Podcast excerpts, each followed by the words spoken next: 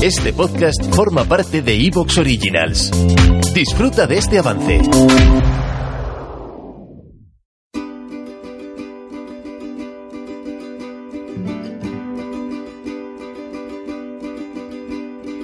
De pronto un ruido, un motivo de celebración.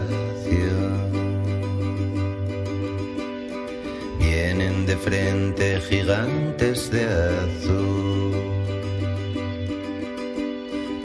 las bocas llenas de su democracia.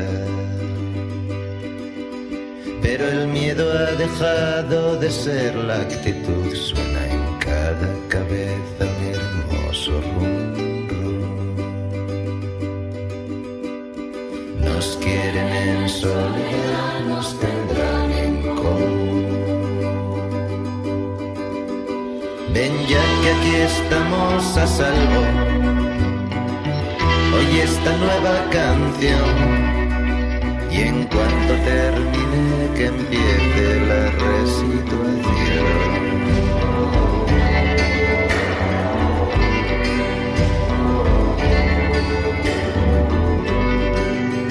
Buenas noches y bienvenidos a un nuevo programa de Ampliando el Debate.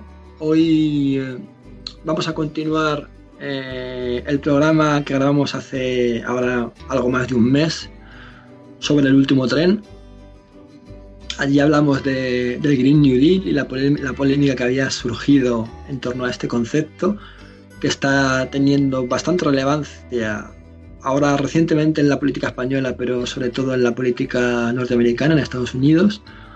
Recordemos que una congresista, una joven congresista del Partido Demócrata, eh, Ocasio Cortez, eh, abanderó esta propuesta ante el Congreso, eh, que fue también recogida por Bernie Sanders, an- el ex candidato a la presidencia de Estados Unidos y que volverá a ser candidato en 2020 eh, Bernie Sanders planteaba inversiones de 7 billones europeos, trillones americanos de dólares, para transformar la economía hacia una economía verde, hacia una economía limpia.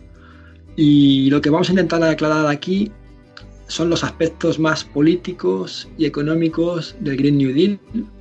Ya en el anterior programa tratamos los aspectos más técnicos eh, con Ruyer Carles y con David de Historia, Economía y Filosofía. Eh, comentamos que yo creo que había un consenso entre los tres que estábamos en el programa, eh, que no creíamos que hubiese muchas limitaciones materiales, técnicas, para llevar a cabo un Green New Deal, que no era una cuestión tecnológica eh, ni de recursos que posiblemente se podría implementar, eh, pero que sí que lo veíamos eh, que tenía ciertas limitaciones en cuanto a solución a la crisis medioambiental, porque al final en una, en una economía en crecimiento, por mucho que adoptes tecnologías más limpias, esas tecnologías siempre tienen un impacto. Si se, mantiene el crecimiento de forma indefinida, iba a ser complicado alcanzar los objetivos del Acuerdo de París. Esto también ya- ya lo hablamos con Manuel Campos en su día cuando hablábamos eh, del oxímoron más peligroso del mundo. Hablamos del artículo de Jason Hickel y George Callis. Eh, ellos decían que se podía llegar a alcanzar los acuerdos de París a través de cambios en las tecnologías y un programa de inversión importante, pero siempre que el crecimiento estuviese cercano a cero. No hablaban de decrecimiento, pero sí de un crecimiento bastante cercano a cero de la economía mundial. Um, posiblemente lo que, debería, lo que es la política que se debería llevar a cabo eh, sería como una especie de reordenación, ¿no? hacer que sectores muy contaminantes y muy importantes disminuyan mientras otros eh, aumentan, ¿no? Para un poco en, en, esta manteniendo ese PIB casi plano poder seguir aumentando el bienestar de las personas, ¿no? Que sobre todo en otras partes del mundo es todavía necesario. Sí que hablábamos, se comentó en, en ese programa sobre el Green New Deal con Roger Carles y con David, que una de las grandes una de las grandes eh, pegas, problemas que tenemos es que posiblemente estos países que se llaman países en vías, en, en, de, vías de desarrollo van a ser menos eh, propensos a adoptar este tipo de tecnologías verdes. Ya de hecho, los países des desarrollados estamos siendo reticentes, mucho más eh, gente que puede parecer que tiene otras prioridades, ¿no?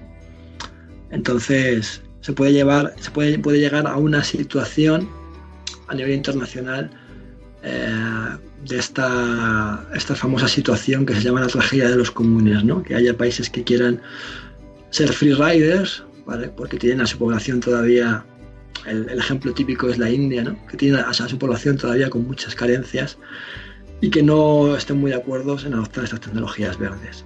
Hoy vamos a, vamos a intentar arrojar luz sobre los aspectos políticos y económicos de este Green New Deal. Y para ello tenemos a nuestro actual economista de cabecera, Manuel Campos. Buenas noches, Manuel Campos. Muy buenas noches y a nuestro historiador de cabecera, Carles Sidera. Buenas noches, Carles. Hola, buenas noches a todos. Pues si quieres empezamos por ti, Carles. Eh, coméntanos, ¿qué fue el New Deal? ¿Qué fue el New Deal de Roosevelt? Y si crees que es posible eh, repetir algo parecido